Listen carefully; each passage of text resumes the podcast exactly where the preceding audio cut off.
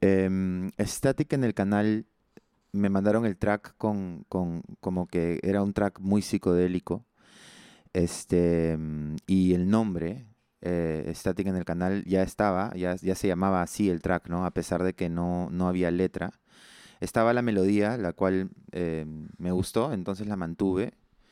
Y bueno, la mantuve, la cambié ligeramente.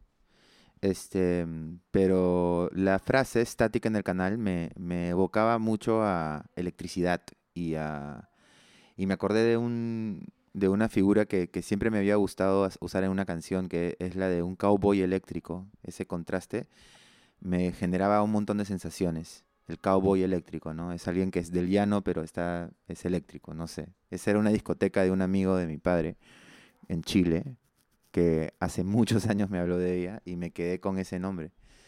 Este, mm, y no sé, como que creo que en esta libre asociación de formas y figuras líricas, como que terminó saliendo esta, mm, esta letra surrealista y evocativa y eléctrica finalmente, ¿no? En donde supongo que no, no estoy hablando de, na- de, de- no, no hay un mensaje específico, sino es como una serie de sensaciones y, e imágenes, como un sueño o una cosa así. Era algo como muy surrealista, entonces son una de esas letras que yo me imagino que si la, si la vuelvo a leer o a escuchar la canción eh, tipo en un año o en un tiempo, voy a entender que se trataba de algo mucho más profundo, porque eso suele pasar. Y, y es siempre un placer cuando, cuando mm, uno se permite como hablar desde el inconsciente de esa manera, ¿no? A través de sensaciones y imágenes que no tienen por qué tener sentido.